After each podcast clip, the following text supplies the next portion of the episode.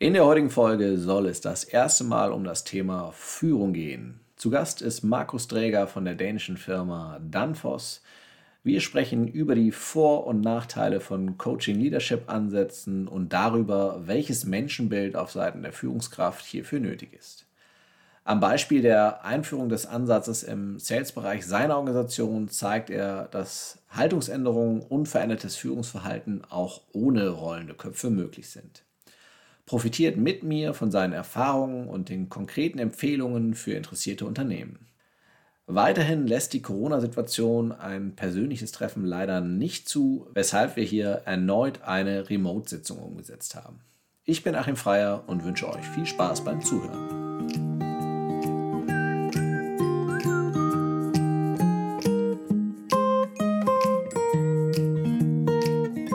Du hörst Zufrieden arbeiten den Podcast für Personaler und Entscheider im deutschen Mittelstand. Wir unterstützen dich dabei, dein Unternehmen durch mehr Zufriedenheit am Arbeitsplatz nachhaltig erfolgreich zu machen.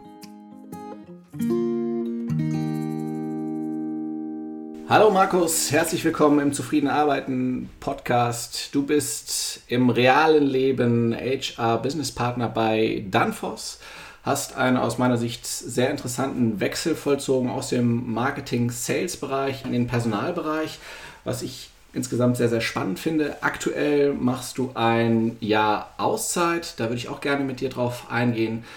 Magst du einmal ein paar Worte zu dir verlieren? Äh, wie bist du zu dem geworden, der du bist? Wie würdest du deinen Weg beschreiben? Ja, hallo Achim, vielen Dank erstmal für deine Zeit. Ja, ich fange vielleicht mal an mit der nicht beruflichen Komponente, weil du fragst ja, was mich dazu bewogen hat, der zu sein, der ich jetzt bin. Ich wohne in Flensburg, bin 47 Jahre alt, äh, mit meiner Familie. Zu dieser Familie gehört meine 14-jährige Tochter, meine Frau, ein Pferd und eine Katze. Und das ist quasi äh, meine stabile Komponente im privaten Umfeld. Ich mache sehr viel, sehr viel Sport komme eher so aus der Fußballschiene, interessiere mich auch sehr viel für Handball, äh, laufe gern, mache altersgerecht auch ein bisschen Yoga. Also das sind so die, die Hobbys, mit denen ich mich befasse. Das ist die private Komponente und sicherlich bist du mindestens genauso interessiert an der beruflichen Komponente. Ja, meine Laufbahn ist eigentlich relativ klassisch. Ich habe Betriebswirtschaftslehre studiert und habe dann tatsächlich, äh, na erstmal bin ich ein Jahr in die Unternehmensberatung gegangen, habe dann aber relativ schnell nach circa einem Jahr erkannt, dass ich eigentlich nichts weiß, dass ich eigentlich keine Ahnung habe von dem, was ich da beraten soll und habe mich dann im Endeffekt umentschieden und habe gesagt, ich möchte lieber mittendrin statt nur dabei sein sozusagen, um in der Sportersprache zu bleiben. Und habe mich dann bei Danfoss beworben, habe dort dann ja, eine, Laufbahn gemacht, wie du schon gesagt hast, eher im Marketing. Verschiedene Positionen durchlaufen, bin dann äh, fünf Jahre lang ins Inhouse-Consulting gegangen, habe dort äh, das Vertriebs- und Marketingprogramm geleitet. Bevor ich dann genau den Schritt gemacht habe, den du angesprochen hast, dann bin ich ins HR gegangen. Was hat dich dazu bewogen? Wie, wie, wie kam es dazu, dass du aus dann ja auch einer Führungsposition im Marketing-Sales-Bereich diesen Schritt gemacht hast? Ja, das war also keine, äh, keine Entscheidung, die so über Nacht kam, sondern äh, das war eigentlich ein Prozess, wie vieles in unserem Leben. Ähm, ich hatte das Glück, bei Danfoss ähm, diverse Veränderungsprojekte mit begleiten zu dürfen. Im Endeffekt ist das gesamte Unternehmen auf einer unglaublich interessanten und sehr erfolgreichen Reise seit vielen, vielen Jahren und ich konnte das äh, schon, schon miterleben, wie wichtig Veränderungsmanagement ist, wie wichtig Führung ist, um Dinge verändern zu können. Das heißt, es hat mich immer interessiert. Ich habe dann auch äh, ein, zwei Projekte führen können im Business, die sehr viel mit Veränderungen zu tun hatten. Habe dann in der Inhouse-Consulting-Gruppe, äh, würde ich sagen, die beiden größten Herausforderungen meiner bisherigen Karriere gehabt. Ich durfte das äh, Digital Customer Experience Projekt leiten. Das war ja, weltweit und, und äh, groupweit. Und zum Zweiten habe ich ein Sales Coaching Programm leiten dürfen, was auch ca. 4000 äh, Vertriebler umfasst hat. Und da habe ich mich dann einfach zwangsläufig mit dem Thema Veränderungsmanagement, Führung äh, auseinandersetzen müssen und wollen. Und habe halt bei allem dem, was ich gemacht habe an Prozessen und Systemen und Visionen und Strategien, äh, immer wieder gemerkt, wie wichtig der Mensch dabei ist. Und in der Inhouse Consulting Gruppe hatte ich dann nicht mehr den Draht zu den, sag ich mal, zu den unmittelbaren Führungskräften, weil ich halt Leiter dieses Programms war und ich wollte wieder dichter an die Menschen. Und was liegt näher dann, äh, als dann zum HR-Business-Partner zu werden, wo ich dann tatsächlich mit einem Management-Team arbeiten konnte in einer unserer größten Divisionen. Das hat mich einfach gereizt, ähm, weil ich dann das auch umsetzen konnte, was ich, was ich gelernt habe. Ich habe ähm, dann auch noch eine Coaching-Ausbildung gemacht in London und konnte dann quasi all das, was ich dort auch gelernt habe, endlich in der Praxis anwenden. Mhm. Den Schritt also nicht bereut, höre ich da, höre ich da raus. Wie kam es dann zur Entscheidung, dass du gesagt hast, ich nehme jetzt nochmal eine Auszeit, um mich nochmal anderen Themen zu widmen? Und was sind die Themen, die du dir für die Auszeit vorgenommen hast? Ja, es hat sich etwas geändert, weil der ursprüngliche Gedanke, diese Auszeit zu nehmen, äh, war auch daran begründet, dass ich viel in der Welt umhergereist bin und nicht ganz so viel Zeit für die Familie hatte. Das hat sich natürlich grundlegend durch die, äh, durch die Krisensituation, in der wir sind, geändert. Das heißt, mittlerweile ist es so, dass meine Familie keinen großartigen Bedarf mehr hat, dass ich die ganze Zeit zu Hause bin. ähm, von daher ähm, kann ich mich äh, meinen eigenen Zielen äh, auch wieder widmen und somit ist die, ist die Zielsetzung äh, eine etwas andere geworden. Natürlich ist Familie weiterhin sehr, sehr wichtig, aber darüber hinaus möchte ich einfach Dinge machen, zu denen ich vorher nicht so viel Zeit hatte, die mich aber immer in irgendeiner Form interessiert haben. Zum Beispiel mache ich eine Ausbildung zum sportpsychologischen Experten in Köln. Das hat mich immer interessiert, das Thema, weil es auch sehr nah an dem liegt, ähm, was ich ja auch beruflich dann gemacht habe im Business Coaching. Also diese Ausbildung mache ich. Ich möchte einfach das Business und Sport äh, mehr verzahnen. Ich hoffe, da gibt es eine gute Symbiose. Ich bin sicher, es gibt sehr viele Überlappungen und sehr viele Synergien, die man da schaffen kann. Ja, damit werde ich mich befassen und natürlich werde ich auch coachen, weil das ist das, was ich ähm, eigentlich am, am liebsten mag. Das heißt, ähm, natürlich werde ich auch Führungskräfte und Teams äh, in dieser Zeit coachen und darüber hinaus halt auch mit Athleten, Sportlern äh, und Mannschaften arbeiten im Rahmen meiner äh, sportpsychologischen Ausbildung. Du hast es schon an der einen oder anderen Stelle mit angedeutet, dass es ein großer Teil deiner Arbeit war, im Rahmen der Change-Prozesse sich mit Führungskräften auseinanderzusetzen. Du hast dir das Thema Coaching Leadership so ein bisschen auf die Fahne geschrieben ist. Du hast mir im Vorgespräch gesagt, dass das für dich ein Herzensthema ist, eine Herzensangelegenheit. Wie kommst du, dass du dich gerade mit dem Thema so intensiv beschäftigt hast, also mit dem Coaching Leadership als, als eine Schule und wenn du dir den aktuellen, das aktuelle Umfeld anschaust, gehst du überhaupt davon aus, dass wir langfristig Führungskräfte brauchen, wenn wir über selbstorganisierte Teams reden, wenn wir uns über Abflachung von Hierarchien unterhalten? Wie ist da deine Einschätzung und was ist der Hintergrund von deinem Interesse für diese konkrete Art der Führung? Mhm. Ich fange vielleicht mal mit der, mit der zweiten Frage an, ob wir weiterhin, sage ich mal, diese Führung eigentlich benötigen äh, in der heutigen Welt, Stichwort New Work, flache Hierarchien etc. Persönlich glaube ich, dass das Thema Leadership äh, oder Führung weiterhin an Bedeutung gewinnen wird sogar und wahrscheinlich es sogar schwieriger wird, in, äh, sag ich mal, als, als, als Leader oder, oder Führungskraft zu agieren weil es wird weiterhin Führungskräfte benötigen, da bin ich äh, fest von überzeugt. Allerdings ist das Bild einer Führungskraft vielleicht nicht mehr so homogen, wie es früher mal war. Das heißt, es kommen andere Ansprüche dazu, andere Erwartungshaltungen. Ich glaube, dass die Komplexität äh, tatsächlich steigt.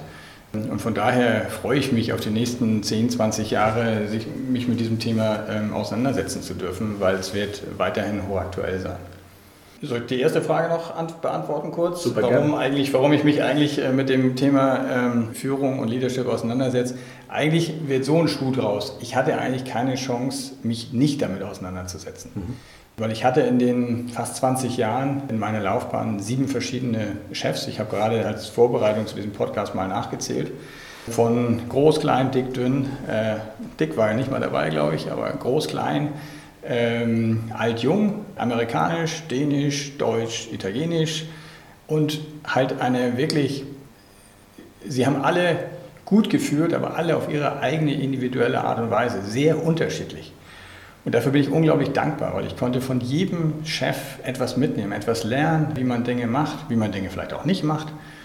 Aber es hat mir im Endeffekt die Einsicht gebracht, dass es halt kein schlecht und gut gibt, ähm, sondern eigentlich eher, so wie wir in der Sportlersprache sagen, funktional oder dysfunktional. Hm. Ja, in einigen Kontexten klappt es, im anderen Kontext klappt es nicht. Bei dem einen Mitarbeiter klappt es, bei dem anderen Mitarbeiter klappt es nicht. Und von daher bin ich so ein bisschen weniger auf, dem, auf der Suche nach dem heiligen Gral oder dem Silver Bullet, äh, weil ich einfach glaube, dass Führung etwas unglaublich Individuelles ist. Und das macht es so interessant. Und deshalb konnte ich gar nicht anders, als, ich, als, als mich mit diesem Thema zu beschäftigen. Und darüber hinaus bin ich ja selber Führungskraft gewesen, auch in verschiedenen Kontexten. Als Projektleiter, als Führungskraft, global, in der Linie, in der Hierarchie, aber auch in der Matrix, weil unser Unternehmen mehr und mehr zu einer Matrix-Organisation wird. Das heißt, ich habe auch meine eigenen Erfahrungen sammeln dürfen und meine Fehler machen dürfen und auch merken dürfen, wie schwer es ist zu führen. Wenn du das Thema Führung nimmst und es jetzt, da das ein bisschen dein Thema ist, es eben so angeteasert, mit dem, mit dem Sportkontext äh, vergleichst, an, an welcher Stelle siehst du die Überlappungen, die du vielleicht auch suchst? Vielen Dank für diese Frage. Das war nicht abgesprochen, aber im Endeffekt ähm, trifft das schon den Nagel auf den Kopf. Ich glaube, die, die größte Überlappung sehe ich hier und heute da, dass auch ein Coach im Sport, ein Trainer, ein Head Coach, zwei grundlegende Aufgaben hat. Eine Aufgabe liegt natürlich darin, Performance abzurufen und das Team leistungsbereit zu halten und ähm, ergebnisorientiert zu arbeiten. Aber genauso und vor allen Dingen im Sport ist es auch so, dass diese Coaches und Trainer auch dafür da sind, die Spieler weiterzuentwickeln. Und das ist genauso im Business. Zumindest sollte es genauso im Business sein. Mhm. Nur leider habe ich feststellen dürfen, dass die Mitarbeiterentwicklung oftmals ein nachrangiges Ziel ist. Und wenn ich von Coaching Leadership rede, würde ich mir wünschen, dass es so wäre, wie es zumindest bei einigen Sportlern ist. Ich weiß auch, dass je mehr Geld im Spiel ist, desto schwieriger wird es. Aber wenn man zumindest mal im Nach Nachwuchsleistungszentrum guckt, wo ich jetzt zurzeit auch, äh, auch mitarbeiten darf, dann geht es auch äh, mindestens gleichrangig darum, die Mitarbeiter zu fördern. Das heißt, man guckt nicht nur auf die Ergebnisziele, sondern, und dann sind wir wieder beim Sport, man guckt auch auf die Prozessziele und Funktionsziele und da würde ich mir einfach wünschen, dass äh, das Business da ein bisschen mehr vom Sport lernt. Mhm. Wenn du das Thema Coaching Leadership mal in wenigen Sätzen beschreiben müsstest, wie, wie sähe das dann aus? Was ist auch vielleicht der Unterschied zum klassischen Top-Down, was vor 30 Jahren noch in den Managementbüchern vermittelt wurde? Was sind da die Unterschiede? Was sind, was sind die äh, Punkte, wo sich das Ganze auch entwickelt hat? Mhm. Also erstmal wie gesagt, es ist eine, eine Geschmacksrichtung, eine, eine Nuance von, von Führen. Ja. Also ich proklamiere nicht, ähm, dass das jetzt der, der heilige Gral ist. Das vielleicht zum einen, es ist quasi, ich sehe es mehr als ein Werkzeug an, was dann der eine oder andere in seinem Führungsstil mit, mit, mit integrieren kann. Äh, das nur mal vorweg. Zum, zum Zweiten glaube ich übrigens auch, dass Top-Down durchaus seine Berechtigung hat. Vielleicht kommen wir da später im Podcast nochmal dazu. Das heißt, es ist nicht entweder oder. Es wird auch beim Coaching Leadership Top-Down geben. Äh, nichtsdestotrotz, ich würde sagen, das erste Element habe ich schon versucht kurz zu beschreiben.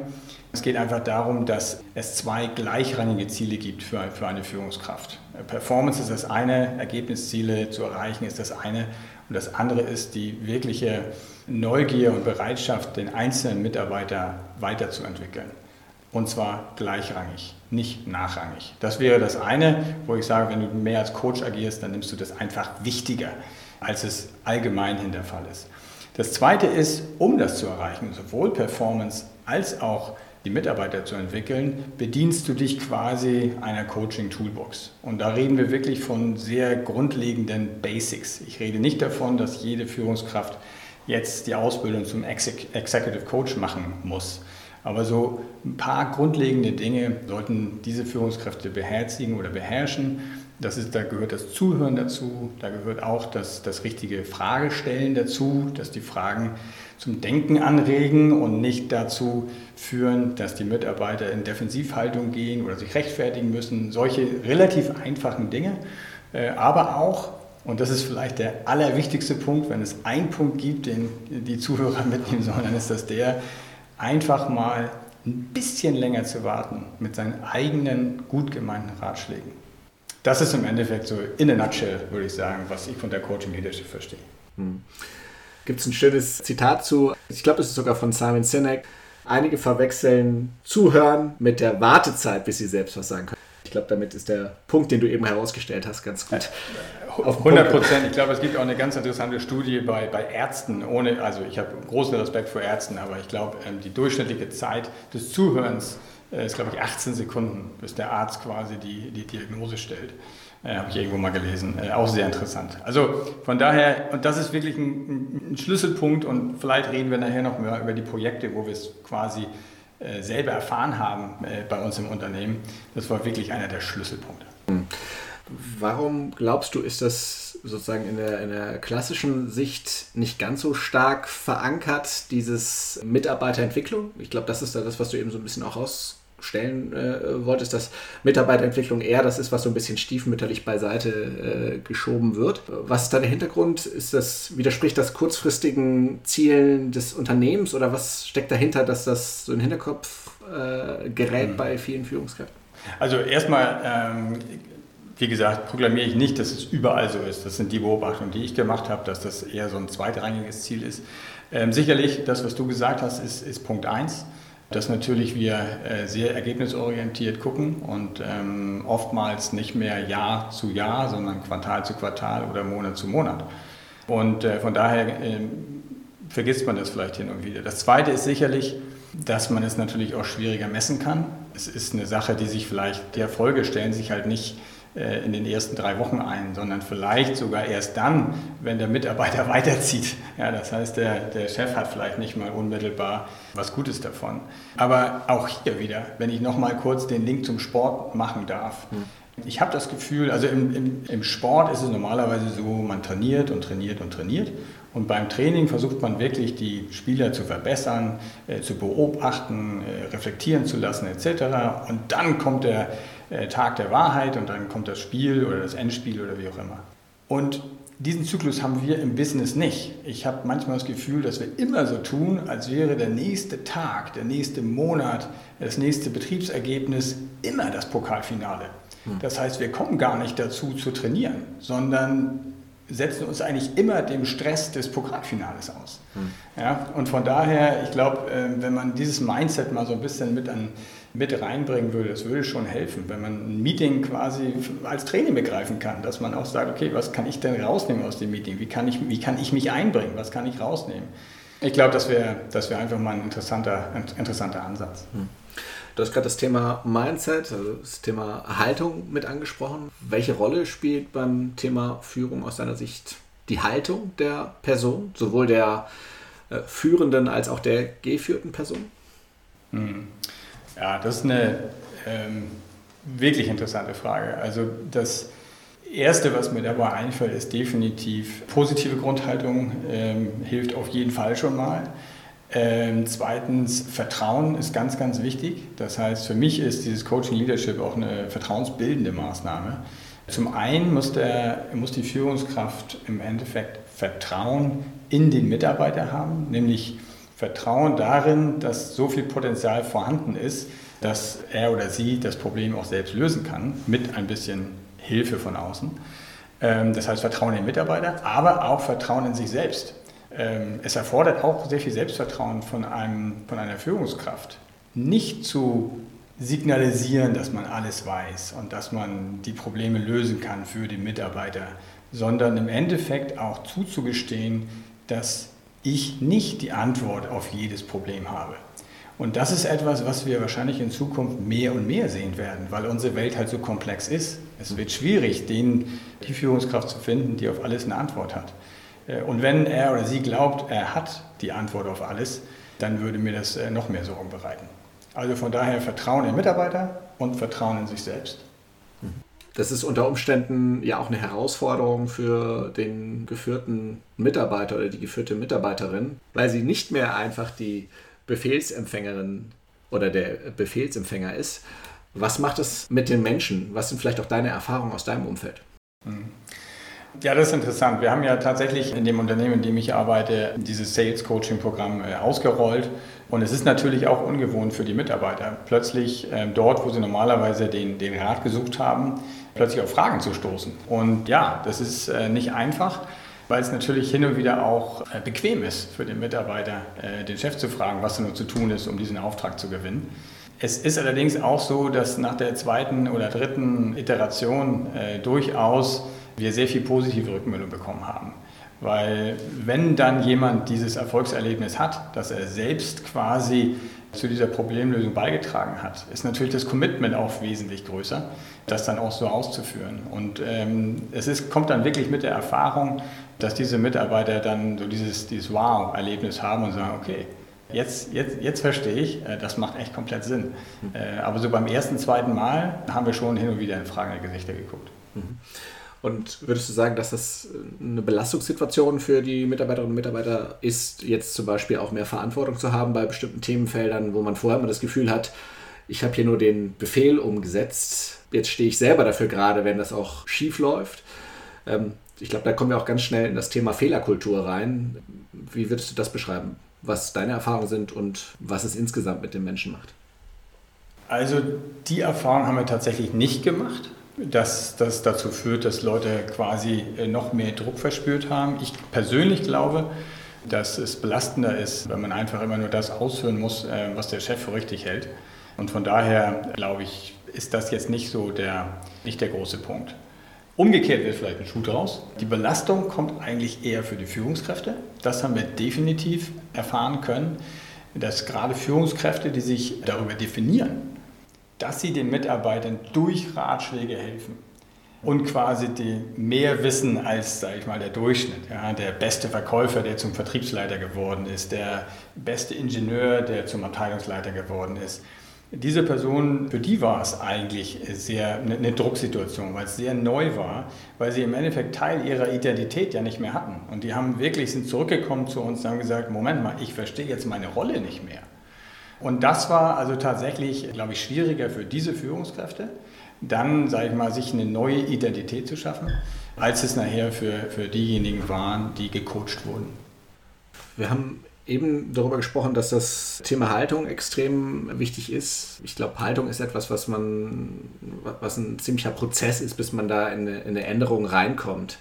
Was denkst du, ist es möglich, überhaupt ein, eine größere Anzahl von Führungskräften in so ein Umdenken reinzubringen, in eine Haltungsänderung reinzubringen?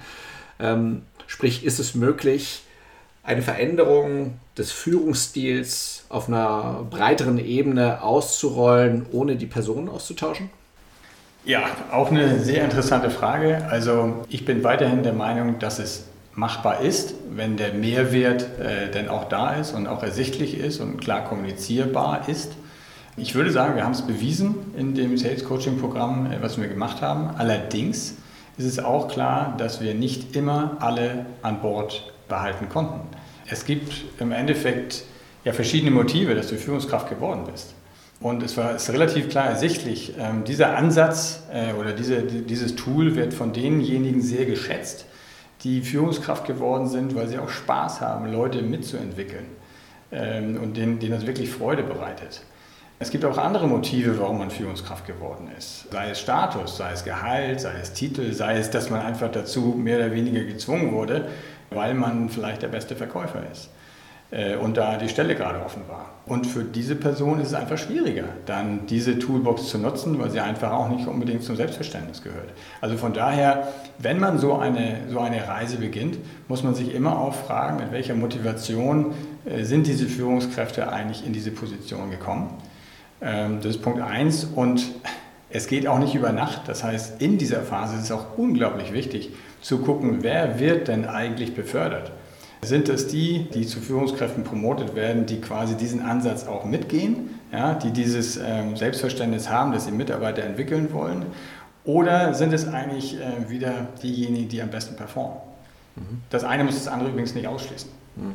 Okay, das ist ja auch eine, eine Frage der Mitarbeiterentwicklung auf kompletter Ebene ist es tatsächlich so, dass man in einer, in einer Organisation mehr darauf schaut, hat eine Person äh, Leadership-Qualitäten oder hat sie eben, ist sie eben der beste äh, Vertriebler und verliert man nicht sogar die Vorteile, die der beste Vertriebler in der Position als Vertriebler äh, mit, mit sich bringt. Ähm, mhm. Ich, ich glaube, wir sehen sowas auch sehr, sehr viel im öffentlichen Bereich, wo wir Organisationen haben, wo man tatsächlich per Definition keine Gehaltsstufe nach oben kommen kann, wenn man nicht Führungsverantwortung hat. Wenn man nicht mindestens so und so viele Personen führt, so und so viele Jahre im Unternehmen sind, was ja überhaupt nichts aussagt über die Führungsqualität einer Person.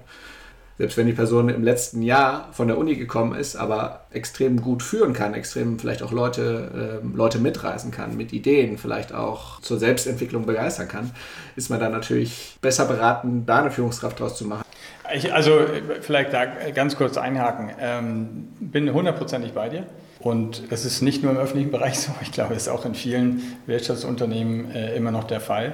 Äh, und auch da, Blick zum Sport könnte helfen, weil wir haben sehr viele junge, sehr talentierte Trainer, äh, die nicht deshalb Trainer sind, sogar in der äh, Handball- und Fußball-Bundesliga, äh, weil sie die besten Spieler waren sondern sie sind deshalb Trainer, weil sie einfach äh, dieses Rüstzeug mitbringen, äh, ein guter Coach zu sein, eine gute Führungspersönlichkeit zu sein, äh, Leute zu begeistern, Leute zu motivieren. Das sind alles andere Parameter. Wenn man wirklich im Sport sagen will, du musst Weltmeister gewesen sein, um Bundesliga-Trainer zu werden, dann wären wir jetzt nicht da, wo wir sind. Weil das ist nicht unbedingt so, dass der Weltmeister der beste Trainer ist, wie wir alle wissen. Hm.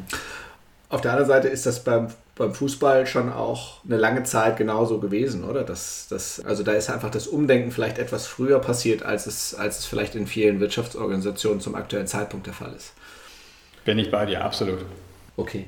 Einmal kurz zurück zur Frage, Haltungsänderung ist erreichbar, das ist eure, eure Erfahrung, aber unter Umständen verliert man auch äh, Personen auf dem Weg, die eben diesen Weg nicht gehen wollen können die Personen trotzdem wertvoll fürs Unternehmen sein, weil sie dann vielleicht Personen bekommen, die, denen auch dieser Coaching-Leadership-Stil nicht ganz so gut liegt? Ja, unbedingt. Also, und, und da sind wir wahrscheinlich beim, beim Thema Inklusion. Also, wenn ich sage, wir haben nicht alle an Bord behalten können, heißt es das nicht, dass sie das Unternehmen verlassen haben. Ich, ich bin mir nicht mal bewusst, ob wir überhaupt irgendjemanden haben, der tatsächlich aufgrund dessen das Unternehmen verlassen hat oder sogar verlassen hat müssen. Absolut nicht. Ähm, aber wir haben Leute gehabt, die gesagt haben, das ist jetzt der Zeitpunkt zu sagen, ich möchte keine Führungskraft sein. Ich möchte derjenige sein, der beim Kunden ist. Ich möchte, ich möchte Verkäufer sein. Ja? Ähm, das heißt, es ist immer ein guter Zeitpunkt, dann nochmal wieder äh, zu eruieren, welche Motivation hat der Einzelne eigentlich. Und dann sind wir beim Thema Diversity äh, schnell angelangt. Natürlich sind auch Leute, die vielleicht dann nicht äh, Mainstream denken, immer noch wertvoll, aber möglicherweise nicht genau an den Positionen, äh, die wir jetzt gerade betrachten. Mhm. Habt in dem Sales-Bereich ja recht umfangreich das Ganze, Ganze ausgerollt, da auch, so wie ich es jetzt rausgehört habe, recht positive Erfahrungen gemacht.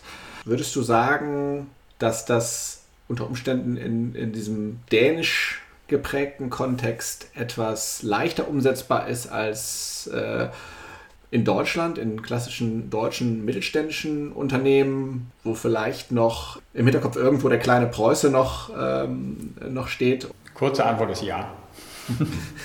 Nun ist äh, Danfoss, wie gesagt, wir haben unser Headquarter in Dänemark, aber im Endeffekt sind wir sehr global aufgestellt. Also ich würde es gar nicht sage ich mal, auf, auf, auf, die, auf die dänische Kultur unbedingt äh, münzen, sondern ähm, wir haben zum Beispiel auch ganz tolle Erfahrungen gemacht in Indien, wo die Personen einfach äh, unglaublich offen waren, weil die einfach so wissbegierig sind.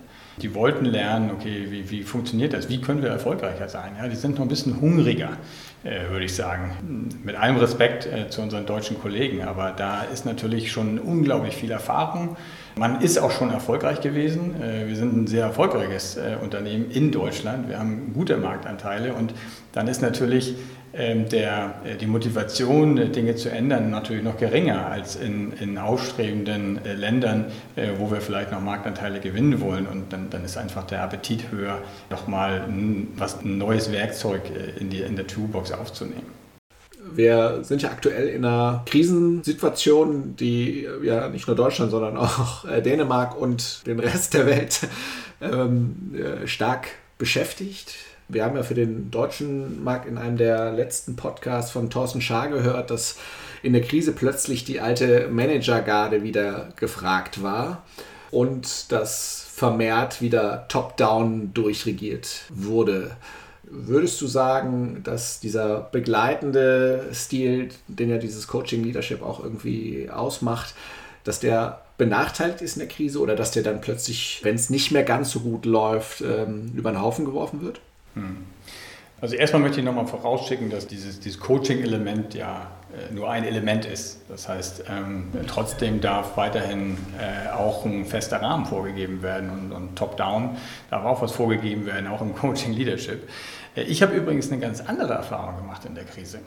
In unserem Unternehmen würde ich eigentlich sagen, es, hat es dazu geführt, dass äh, plötzlich viele Leute sich unglaublich empowered gefühlt haben. Wir haben kleine Fabriken gesehen, die plötzlich unglaublich tolle Sachen auf die Beine gestellt haben, einfach nur um die, die Sicherheit und die Gesundheit ähm, der, der Kollegen sicherzustellen.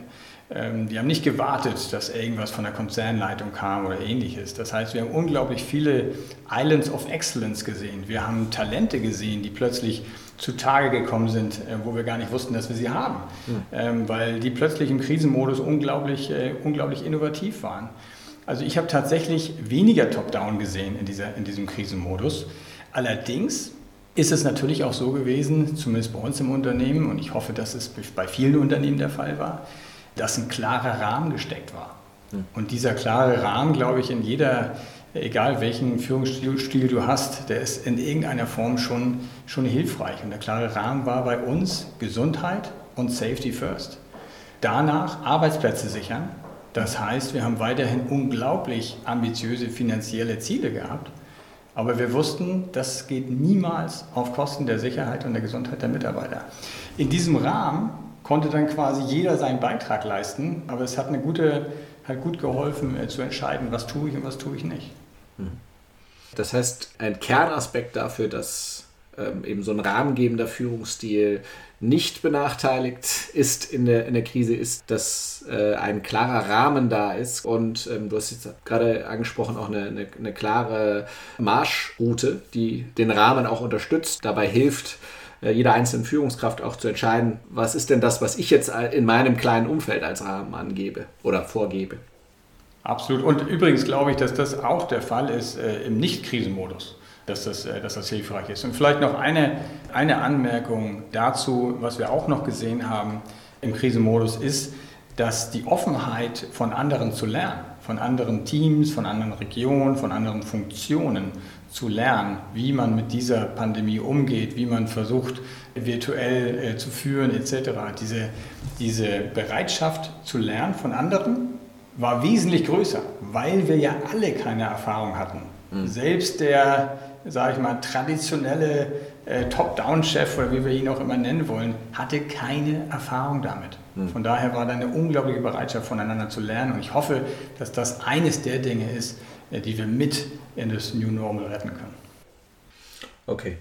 Also du hast beschrieben, dass ihr das im Sales-Bereich umgesetzt habt, also eine veränderte Führungsarbeit in einem Bereich. Würdest du sagen, dass das in allen Kontexten anwendbar ist oder siehst du da größere Einschränkungen? Also sagen wir mal, im Sales-Bereich sind ja unter Umständen eh schon sehr selbstorganisierte Menschen unterwegs, die eh in der Regel eigene Ziele haben oder zumindest Teamziele, die fest, festgelegt sind, versus vielleicht im, im, im, Produktionsbereich, wo man, wenn die Maschine nicht funktioniert, seine Ziele auch gar nicht selber im, im, im Griff hat.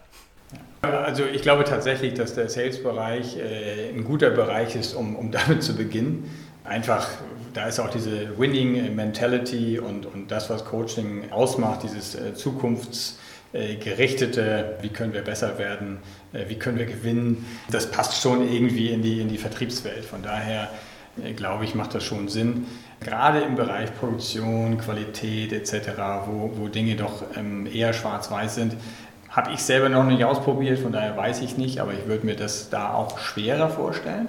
Allerdings muss ich auch sagen, dass ein paar Parameter davon, also erstmal, dass man diese Mitarbeiterentwicklung gleichrangig sieht und nicht nachrangig. Ich glaube, das äh, kann für jede Abteilung gleich gelten.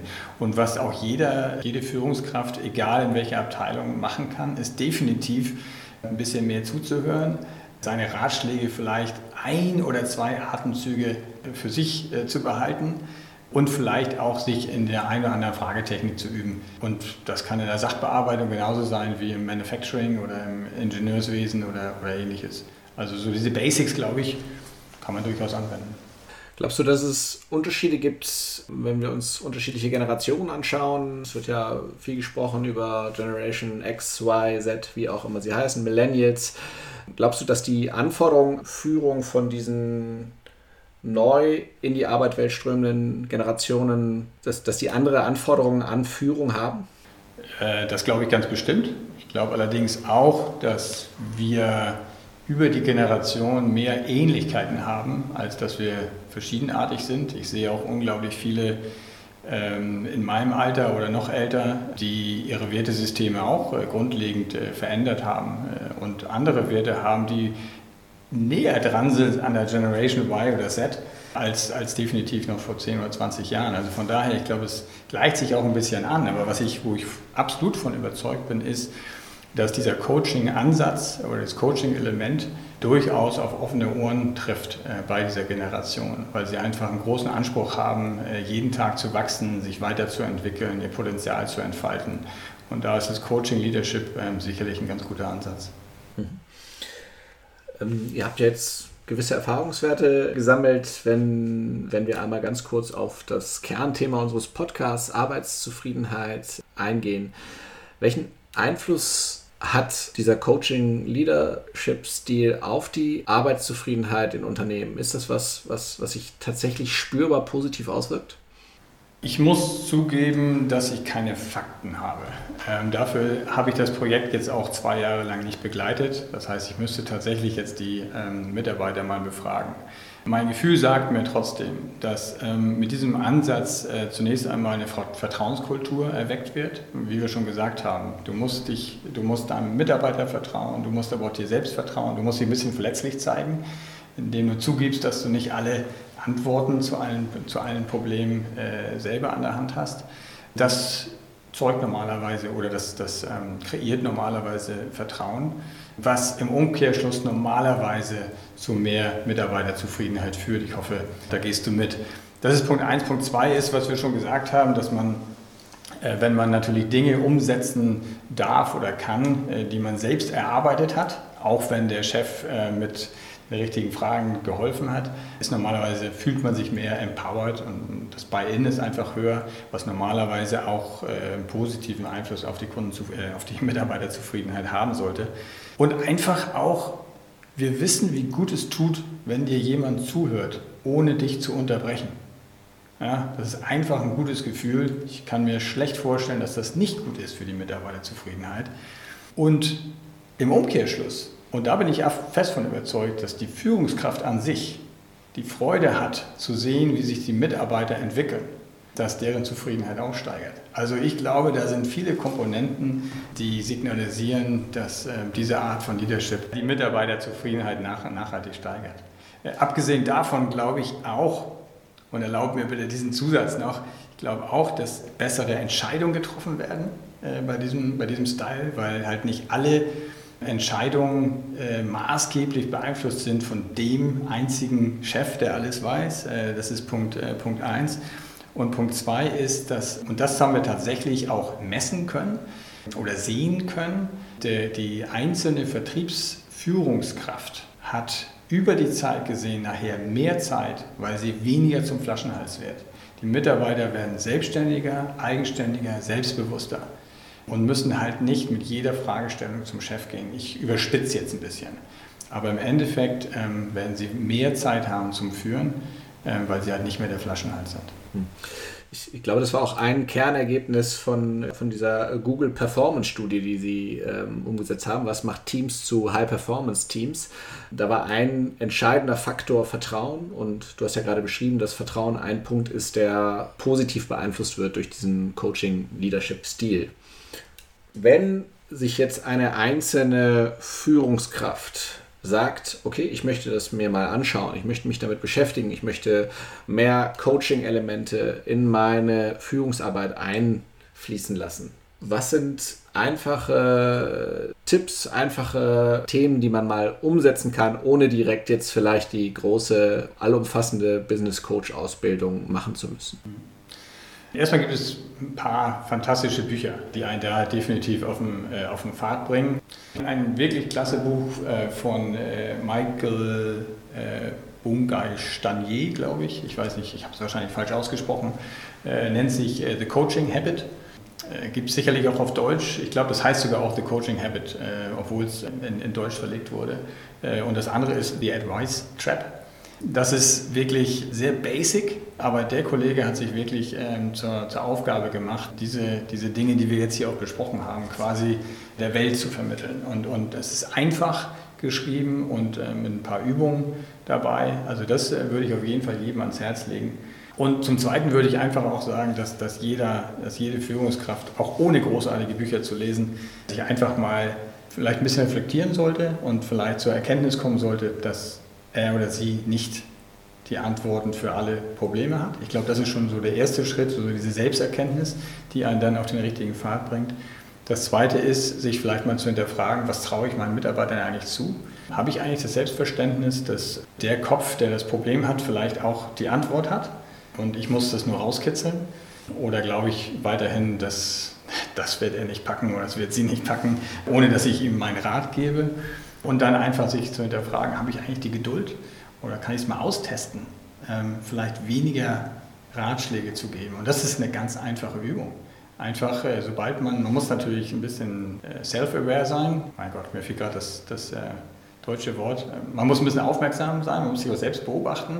Wenn man in diesen, in diesen Advice-Trap fällt, ja, dass man einfach mal einmal, zweimal, dreimal durchatmet und diese Stille dann auch mal aushält äh, bis der Mitarbeiter oder die Mitarbeiterin möglicherweise dann selbst das Problem löst. Und, und das ist ein, ein einfacher, eine einfache Übung, die jeder mal ausprobieren kann und mal gucken, was passiert. Mhm. Abschließend stellen wir immer die Frage für die Menschen in HR-Abteilungen und auch in der Organisationsführung, die jetzt auf den Geschmack gekommen sind, die auch gehört haben, äh, ihr habt positive Erfahrungen gemacht, dass man es tatsächlich in größerem Maße auch ausrollen kann. Was würdest du empfehlen? Wie sollte man das Thema angehen, wenn man das ja vielleicht jetzt nicht auf eine einzelne Person übertragen möchte, sondern in einer Organisation ausrollen möchte? Ja, und das ist wirklich, jetzt kommt das, äh, das Paradoxe an der ganzen Geschichte. Ich würde sagen, man braucht Top-Down-Unterstützung oder Top-Unterstützung äh, von den Entscheidungsträgern. Wenn man wirklich nicht ganz klein anfangen will, sondern wirklich eher vom, vom Kulturwandel ausgehen möchte, dann geht, glaube ich, nichts ohne das Buy-in von wichtigen Entscheidungsträgern. Einfach aus dem einfachen Grunde, dass, ähm, wie wir schon gesagt haben, es bedarf Role Modeling, es bedarf, dass die richtigen Personen dann auch promoted werden. Äh, ohne, ohne das Buy-in dann von den Entscheidungsträgern wird, wird das schwierig. Das ist, äh, das ist Punkt 1. Äh, Punkt 2 ist einfach klein anfangen nicht gleich das Rad komplett neu erfinden, keine Overengineering betreiben, sondern vielleicht mit kleinen Verhaltensänderungen äh, beginnen. Und das Dritte ist Geduld, Geduld und nochmal Geduld. Also das, was wir gemacht haben äh, im Vertrieb, war nichts, wo wir ein Training gemacht haben und dann schauen wir mal, was passiert, sondern wir haben die Führungskräfte, fast 400, 500 Führungskräfte, auch äh, begleitet und zwar nicht nur Wochen, nicht Monate, sondern Jahre. Also das ähm, ist so eine Initiative gewesen, die ungefähr drei Jahre lief, immer noch so ein bisschen jetzt am Auslaufen ist. Aber wir haben ein Coaching-Netzwerk gehabt, was die, was die Verkäufer da auch wirklich tatkräftig unterstützt hat. Und das sollte man also nicht, man sollte nicht erwarten, dass das über Nacht geht. Was kannst du noch abschließend sagen, damit jetzt nicht eine riesige Angst davor besteht, so ein Projekt anzugehen? Was kann ich sagen? Ich glaube einfach, dass ähm, große, äh, große Veränderungen äh, erreicht werden können, indem man den ersten Dominostein äh, setzt. Und, und ähm, ich glaube, diese kleinen Dinge, über die wir jetzt gesprochen haben, äh, die sind einfach umzusetzen. Aber es kann trotzdem sehr Großes bewirken. Wir brauchen keine große Revolution, sondern äh, vielleicht brauchen wir eine Evolution und die können wir starten mit, mit kleinen Schritten. Das war aus meiner Sicht ein schönes Schlusswort. Vielen Dank, Markus, für die spannenden Einblicke in das Thema Coaching, Leadership. Wir haben es eingangs erwähnt, Markus hat sich ein Jahr Auszeit genommen, steht in dem Zeitraum als Coach zur Verfügung. 50 Prozent der Erlöse werden einem guten Zweck zugeführt. Wenn Interesse besteht, schaut gerne mal auf seiner Webseite vorbei, markusdräger.com. Wir werden das äh, in den Show Notes verlinken. Ansonsten vielen Dank für die tollen Einblicke. Dafür nicht. Vielen Dank, dass ich hier sein durfte. Das war Zufrieden arbeiten. Wenn dir der Podcast gefallen hat, freuen wir uns sehr über eine 5-Sterne-Bewertung. Darüber hinaus sind wir offen für Kritik, Kommentare und Anregungen. schick uns hierzu doch einfach eine Mail an podcast.consulimus.de. Am meisten aber freuen wir uns über eine persönliche Weiterempfehlung und wenn du auch bei der nächsten Folge wieder einschaltest.